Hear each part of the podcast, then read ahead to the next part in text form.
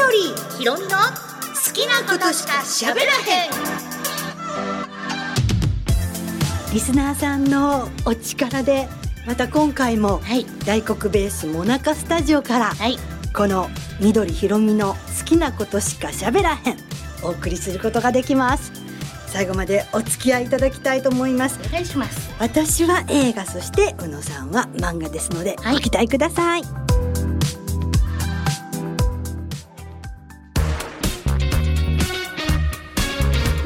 ろみの好きなことしか喋らへんメールをいただきましたひろみちゃん、はいラジオネームたこやキングさんですほうありがとうございますこんにちは。第1回から Spotify で緑ひろみの好きなことしか喋らへん。楽しんで拝聴しております。嬉しいありがとうございます。私はよく海外のスポーツ番組を見るのですが、そこで先日、イギリスで行われたレースで、トム・クルーズとキアヌ・リーブスが VIP で来場しており、へ現地のアナウンサーが、いつも笑顔のトム・クルーズと周りを振り回すキアヌ・リーブスが来ていますのね。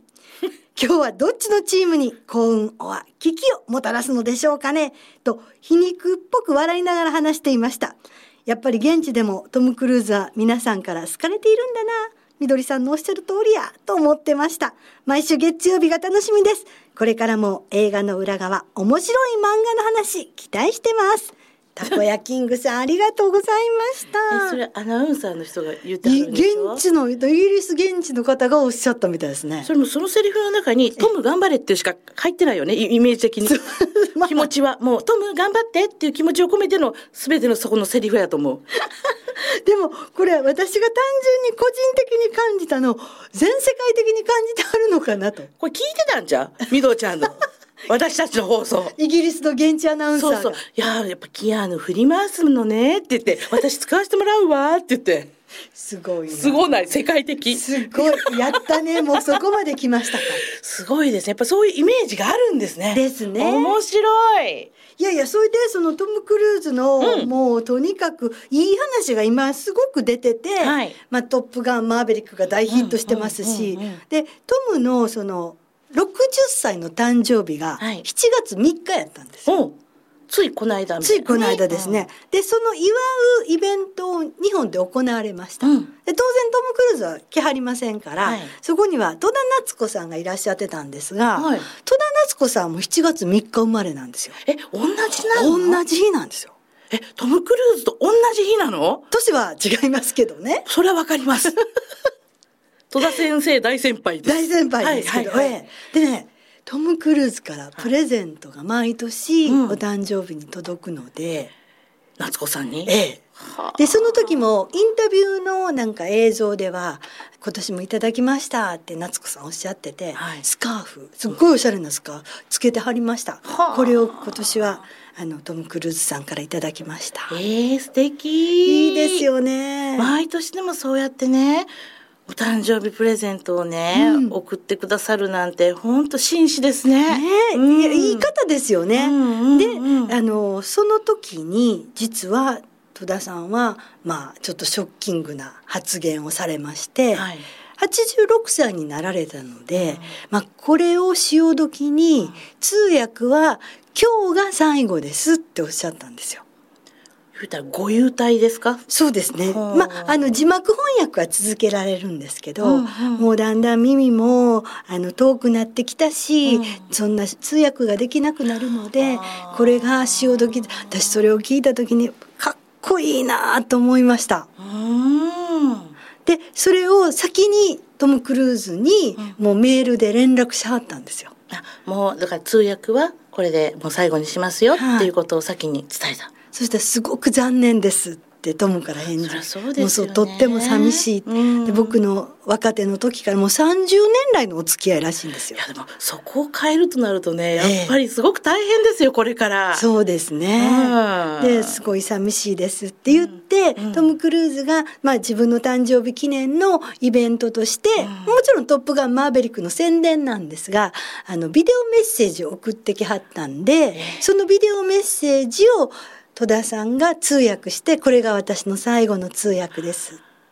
えーえなんか粋なことをしはりますね。ねえ。うん。ただまあ戸田夏子さんといえば本当にまずは字幕翻訳でとっても有名で、はい。でその後まあトム・クルーズとか私も今までいろいろとあのこの番組の中で戸田さんに助けられたお話をしてきましたけども、はシュワルツェネッガーとか、うんうん。キアヌ・リーブスいっぱいいろんな通訳してはるんですが戸田さんがまず最初あの学校は津田塾なんですよ。あ。大学出られて、はい。で映画と英語が好きだったんですね。うんすっごい映画と英語が好きなんで両方ができる仕事をしたいなと思ってで翻訳の仕事を字幕翻訳の仕事を選べはるんですが、字幕翻訳の仕事行くまで一度も外国へ行ったことないし、外国の人と喋ったこともなかったんですって。へえ、じゃあもう生粋のこう日本の中で学んで。そうなんですよ。はあそれ私なんか戸田夏子さんの講演会へ行った時に聞いて、びっくりしてしまって。絶対何年かね留学してはったりとか向こうで住んではったりそうそうねお仕事してはったんかなと思ってました。帰国子女とかねね、うんうんそういうふうに思ってたんですが全然そんなことなくでまず最初字幕をやりたいっていうんで当時字幕といえば清水俊二さんっていうすっごい音体がいらっしゃったんです。はあこの人1931年にモロッコっていう映画があったんですがマレーネ・デートリッヒとゲイリー・クーパーが出てる有名な映画なんですが、はい。この映画が日本で初めて字幕ができた映画なんです。へえ。でそれは日本で初めてってことは世界で初めて字幕ができたんですよ。あそうなんええや。あ日本が一番最初なんです字幕文化っていうのは。あそうなんです。でなぜかっていうと日本人は非常に識字率が高かった。うんうんうん。それともう一つは日本人はその外国の文化を知りたがる。だからこの俳優さんがどんな声で喋ってるのかっていうのを聞きたい。うん、実際ね、うん実際の声を聞きたいのね。そういう好奇心がすごく旺盛なんで、日本は字幕をやりましょうってことになって一番最初「モロッコ」っていう映画で清水俊二さんが掛けはった、はい。この人がもう第一人者です文字通りの。で続いて高瀬静雄さんっていう方がいらっしゃるんですが、はいこの方は「カサブランカ」っていう有名な映画はい。君の瞳に乾杯」っていう、うんうんあれを作りはったあの「君の瞳に乾杯」っていうのは決してあの言ってないんですよセリフとして。はい。今こうして君を見ているよっていうようなことをハンフリー・ボガードは言ってるんですがその言葉を「君の瞳に乾杯」というふうに訳しはったんですよ。だってそれがね、もう流行語になるぐらいね。そうだからその一言をうまく載せるか載せないかで映画も変わりますもんね。そうなんですよ。でこのお二人のところに弟子入りというか。戸田夏子さんは入られて、はいでも最初から字幕をねさせてもらえるわけじゃないからいろんなこう、ね、アルバイトお茶を入れたりとかうんしながら学んでいきはったんですけど字幕を作るっていうことに関してはいくつかルールがあって例えば日本人の目でわかる文字っていうのは1秒間に3文字から4文字なんです。はい。ってことはそこの英語で喋ってる時間にその3文字か4文字かけたものにしないと読み切れないその瞬間。ついていけないですもんね。そうなんです、はいはいで。早口で言われたら、うんもう本当に文字がこういろいろ書いていけない。うん。私はとか言ってられないし。はい。だからそれをどれだけ短くするかとか。でどれだけわかりやすくするかですよね。そうなんです。で、もっと難しいのは、うん英語は愛は愛じゃないですか。はい。性別関係なく、はいどんな立場の人でも私、俺も全部ね、うんうん。だけど日本語にするときには、はい。その人は私なんか、ううんちなんかあたいなんか僕なんか俺なんかワイかとかいうのありますよね。それを全部映画の中のキャラクターに当てはめて作らなきゃいけないんです日よ。本語は難しい確かに言われますもんね、えその場その場で使う言葉も違うし。でその人がどういうふうな生活をしてきた人かっていうのによっても言葉遣い変わってきますし。じゃあ内容をね言ったらちゃんと吟味してないとちゃんと深くまで分かってないと、はい。言葉に訳せないですよね。そうなんです。ただ戸田さんに伺ったら映画は3回しか見はれへんのですよ。へえ本編。へえできるの？それで。そう。で私「えとか言ってたら、で私がすごくヒアリングがいいわけじゃないんですって英語を聞いても分かりません。でまあ台本は来るんです、うんうんうん。英語の台本が来るから、その英語の台本を見ながら映画を見てどこで画面が変わるかっていうのを線を引いていきはるんですよ。で画面が変わったらもうその役は続きできないから、うんうん。その画面が変わるまでの間に役を作ってはめ込まなきゃいけない。うわ大変な作業ですね。だから英語がすごい得意とか帰国子女の人たちが私字幕翻訳やりたいんですって来はるけどその人たちができるかって言ったらそういうわけじゃなくってどちらかというと日本語に堪能な人ができる。そうか国語力のある人だそうなんです。ともう一つはボキャブラリー日本の言葉に置き換えたらそうですよ。語彙がないと。そうなんです。ね。だからその講演の中で例えばこれ皆さんどう訳しますかって戸田さんがおっしゃった英語があって「I love him more than she does うんうん」比較級ですよね。これがありました。でも私今み読んだみたいにゆっくりは言い張りませんから、うん。すごい短い時間にしなきゃいけない、うん。私は彼女が彼を愛してるよりももっと彼を愛してるのよなんて書いてられないですし、変わっちゃいますもんね、うん画面がね。絶対無理ですから、うん。どう訳しますかでどう訳すかなみんな考えてどう訳すかなって言ってたんですよ。うん。で答え正解っていうか戸田さんだったらどう訳しはるかっていうのを言い張った時にもう目から鱗でしたね。えー。足元バリバリ言いました、そんなに簡単に言える言葉があるんですか？彼女の負けね。はあなるほど。どこにも負けなんか出てきてないやろと。でも通じる、ですよね、うんうんうん、だだからそうして作るんだな字幕っていうのはって思ったんです。いや今のは確かにほんまに英語ばっかりで目で追ってるとその英語にあった「私は、えっと、彼が」みたいな風に追っていくからどうしてもその言葉になってしまうけど、ええ。今のだったらそれでもう惚れた方が負けようみたいな感じで、え。分かっちゃいますもんね。そうなんですはあ。なんかあそういうふうに訳すんやなと思って、うんうん。戸田さんが何が最初の字幕翻訳やったんかなまあいろいろ細かいことはやってはったんですけどなかなかやらせてもらえなかったっていうのがご本人が書いてらっしゃる字幕の中に「人生」って本があるんですよ。うんうん。これはもう本当に面白いんです。はい。いろんな映画が登場して、うん。でもういろいろ書かしてもらえない間にユナイトって映画会社がありまして、はい。これは007の映画をずっとやってて大ヒットさせてるからとっても有名な言ってみたら業界のリーダーとなるべくそういう洋画会社だったんですがこの宣伝部長が水野晴夫さんやったんです。映画っていいですねっていう、うん。あの水野気晴夫さん。の良いおじちゃん風の。そうなんです。その水野晴夫さんのところでアルバイトをしはった時に、うん外国と要するにアメリカといろんなこう行き交わせなきゃいけない。まあ言ったらアメリカの言う通りにやらなきゃいけないから、ビジネスレターを書かなきゃいけないので戸田さんは英語が書けるからビジネスレターを書くアルバイトをしてはったんです。でそうこうしてる時に「アリスのレストラン」っていう映画のプロデューサーが突然来日するってことになってで水野さんが「あ君英語ができるんだって通訳やってよ」って言われはったんですけど、私外国の人と喋ったことがないんです、うんうん断りたかったけど結構強引な方で水野さんが「うんうん。でいやいやできるでしょやってやって」ってそれが最初の通訳で。で次に「地獄の黙示録」っていう映画がありました、1976年もうすごい大きい映画です。これあのヘラルド映画もお金を出してるっていうまあ言ったら社運をかけた映画やったんですが昭和51年のことなんですがこの時に監督のフランシス・フォード・コッポラが来日すると。でその時に通訳をやってみないかって言われてでまたそこで通訳をやりはるんですがこんな大きな映画をやるのは本当に初めてで。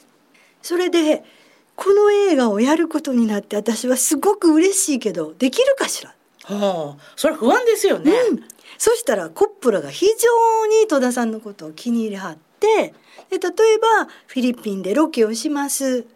カリフォルニアの自分の家にも来てくださいってこうどんどん外国へ行くチャンスができてそれで英語を話し本当に生の英語と接することができへえ。でその後戸田さんにぜひ字幕をお願いしたいって言われて初めて大きな映画でしかもあれ大スクリーンでしたから、うん。字幕は下に出るんですねはい。大きいスクリーンは。はい。でちっちゃいスクリーンの時は昔は右とかそうですね。端にね端っこの縦にね縦に出てるんです。ね。うん。今やもう全部どのスクリーンの横に下に出ますけど、でそれを作らせてもらうことができてもまあ言ったら女性が働いていく仕事をしていくキャリアウーマンとしてやっていくしかもそこの道筋には男の人しかいなかった。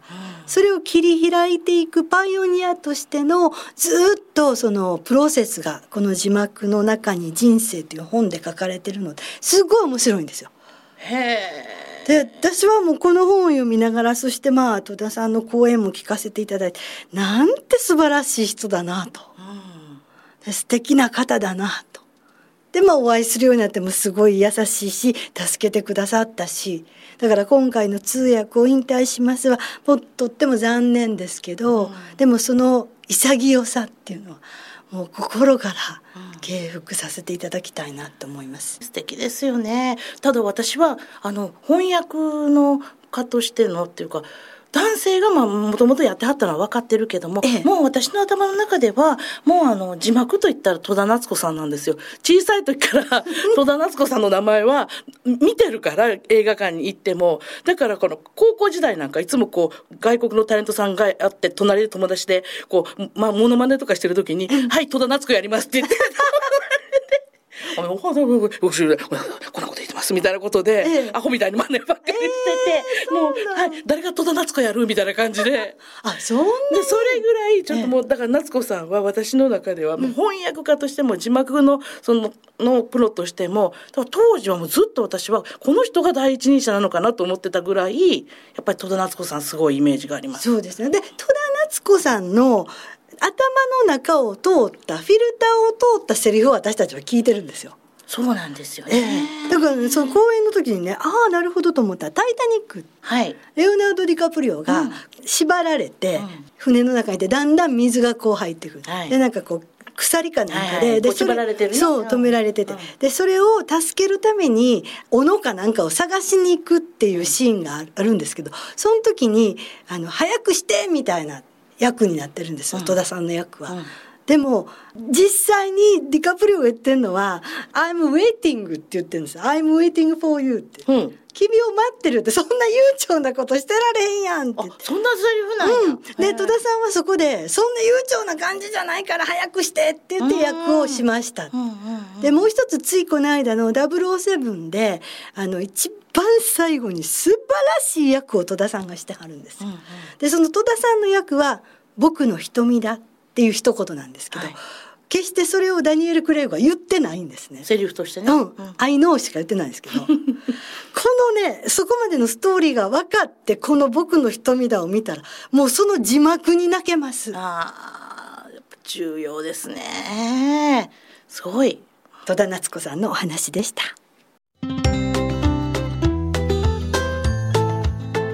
緑ひろみの好きなことしか喋らへん。さあ続いては宇野ひろみがおすすめの漫画本を紹介させていただきますが、あのこれ読んだらコンビニに行きたくなる漫画。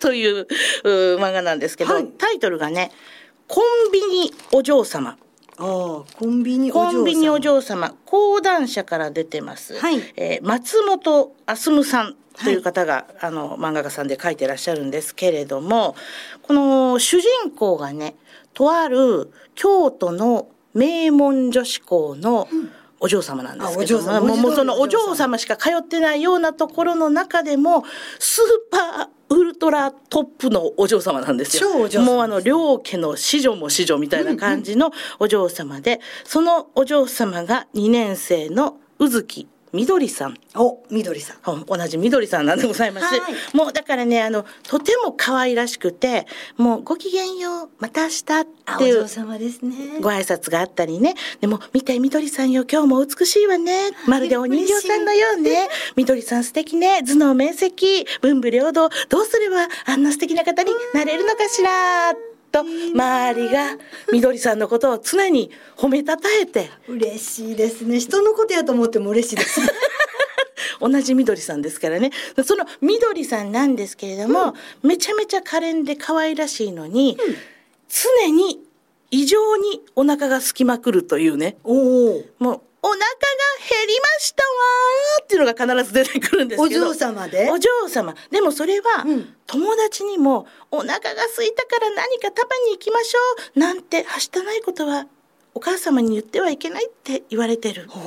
そんななんでそんなガツガツあなたいつもお腹空いてるの？ってお母様がとても厳しい方で、だからあの寄り道して買い食いなんてもってのほかよね。コンビニなんて何しにあなた行ってるの？だから見つかったらもうとんでもないことになる厳しいお家なので、ええ。とてもそのどっか寄り道したりとかお友達とどっか出かけて例えばハンバーガー食べて帰りましょうとかアイス食べに行きましょうとか全然それが許されない。もうお家とこの学校を上手にこうまっすぐ行き来してゆったり過ごしてっていうお嬢様はい。のイメージを彼女は守らされてるうん。わけなんですけどもうあのお腹は常に飢餓状態にあるので だお嬢様だったら美味しいものたくさん召し上がってらっしゃるでしょうに。それがここのお家はあの両家といえども質素にはあねその欲張ってうん油っぽいものを食べるなどあの京都のちょっと料亭っぽい感じを。ちょっと薄味の。京都のこの女子校なので一応ね。京都のこのものすごいええとこのお嬢さんを想像していただいたら、わかりました。あのこの緑さんは、はい。そちらの緑さんはわかりませんけど。私はもう脂っこいのをガツガツ食べます。でねこのこの人がでもどうしても食べたいわけ、だから自分とわからないようにええ。コンビニに行って買い物をしようとするわけですよ。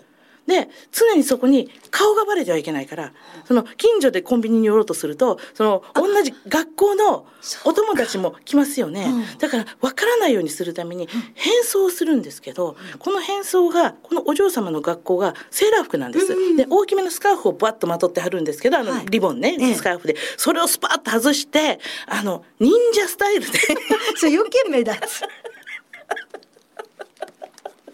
忍者スタイルちょっと見ていただいていいんですけどこんな感じの忍者スタイルで。なんか泥棒みたいじゃあのなんだろうネズミ小僧みたいな ネズミ小僧参上みたいな感じのあのスカーフをこうほっかむりで巻いて、うんこれで「分かりませんわよね」って言いながらコンビニにおかしいおかしい。怪しい人物。もうツッコミしろ満載なんですけどもう全て可愛いから許されていくという、ね、お嬢様やからね。そうでも1話目からいきなり肉まんが登場してくるんですよ美味しいのよまたあので肉まんは。1話完結ずつなんで必ず1話ごとにいろんなコンビニの食べ物がこの彼女がこそこそ買いに行く買いに行くわけです。じゃあ肉まん編とかそんな感じそう肉まん編とかみたらし団子編とかそうお菓子も駄菓子もあったりとかカップラーメンとか、うんもういろいろそのお話ごとにあの「今日はこれが食べたいですわおでん!」とか言いながら ほっかむりして。様だからお金をたくさん持ってますよね、はい。お金も今日の基本的にお金持ちなので。だから近所であのいっぱいいろんな人が入ってて顔を刺すわってなったら、どうしてもアメリカンドッグが食べたいです。でも周りは今お友達がいっぱいコンビニに入っていったからこの辺のコンビニでは無理。諭吉の術って言って諭吉を使って新幹線を使って、新幹線で アメリカンドッグ買いに行くとか。もうちょっと近くにないの？えあの本当にね極めてはりますから。両家の子女はもう何を考えてるか。これ私みたいなもう平民にはわからないところに移動するわけですへよ。えでもコンビニでだと買ったとしてもね、肉まんを買いますよ。一番いいのは彼女は本当は出てきたところでパクッと食べ食たい。べたい。あそらほかほかのまんま食べたいですよ、で友達のを見てても、うん。友達がこう「うわあったかい食べたい美味しいね」って言ってパクって食べてるので「美味しい」っていうのを横目で見ながら、うん。ああ私もあんな風に食べたい。あんな風に食べられたらどんな気持ちになるんだろう。と思いながら風呂敷に肉まんを10個ぐらい。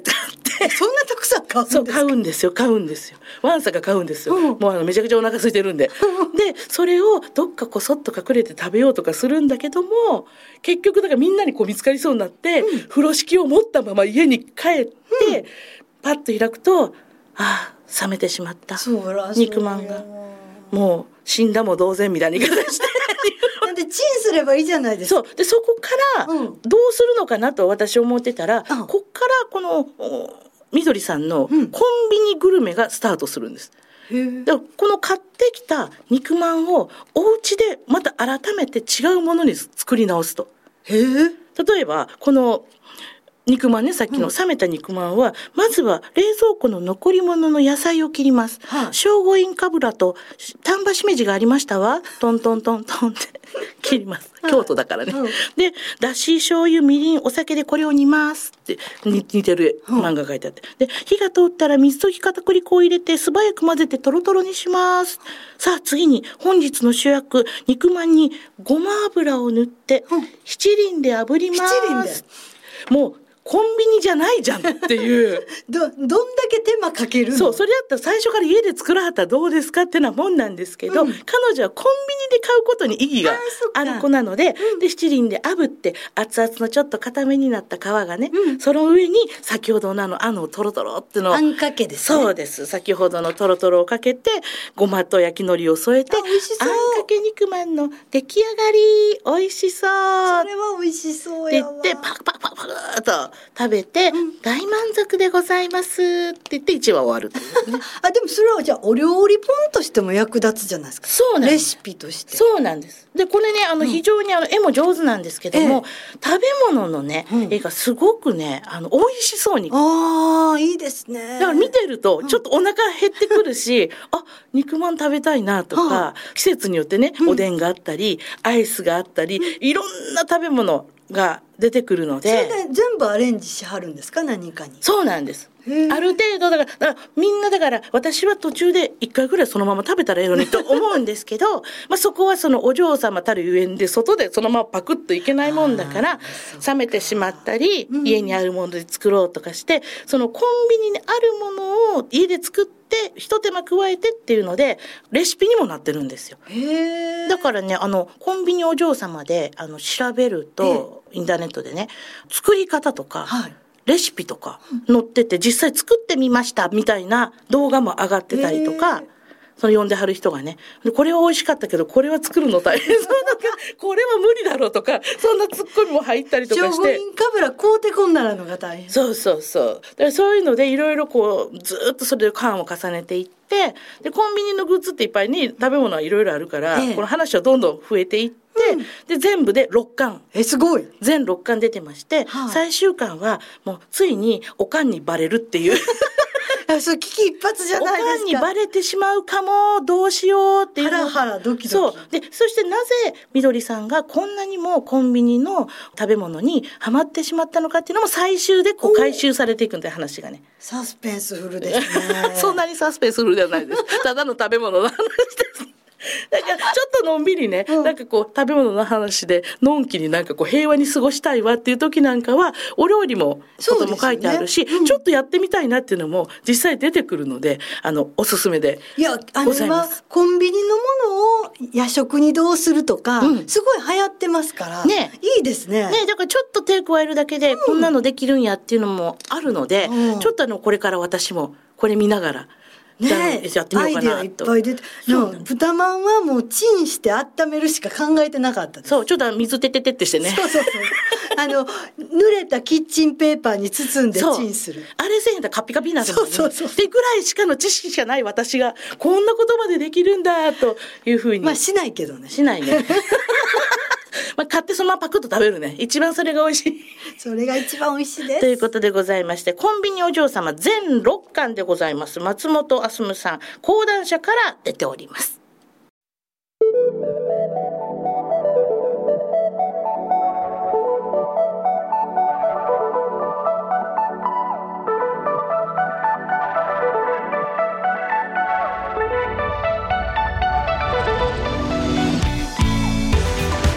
かがでございましたでしょうか？みどちゃんは映画そして私宇野ひろみは漫画本をね今日もあの紹介させていただきました。が今日戸田さんのねお話で盛り上がりまして。は いいや、私それより今むっちゃお腹空いてきた。